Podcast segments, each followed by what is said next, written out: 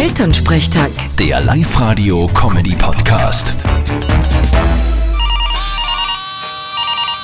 Hallo Mama. Grüß dich Martin, geht's dir eh gut? Fralli, was gibt's? Du, weißt eh, die Oma und ich haben am Wochenende 15 Paar Socken gestrickt. Da haben wir für dich auch ein paar. Socken. Wie schauen denn die aus? Naja, wie Socken halt ausschauen. Wir haben einfarbige in grau und braun, dann haben wir noch so gescheckerte, die sind ein wenig bunter, kannst du aussuchen. Ich weiß nicht. Wie dick sind denn die? Naja, Wollsocken halt, dick genug, dass du im Winter schön warme Füße hast. Du, ich glaub, das geht sich nicht aus.